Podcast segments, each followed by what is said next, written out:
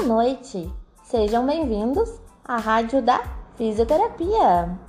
Hoje iremos falar sobre a condromalácia patelar.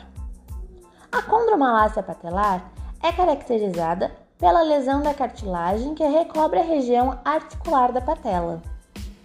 Os principais sintomas sentido entre os pacientes é a dor no joelho, que piora ao subir e descer de escadas, ao ajoelhar-se e ao agachar. O tratamento da condromalácia patelar é feito através de repouso, analgésicos e da fisioterapia para o fortalecimento muscular da região e alongamentos. Lembre-se sempre de respeitar o seu limite de dor. E esta foi a Rádio da Fisioterapia.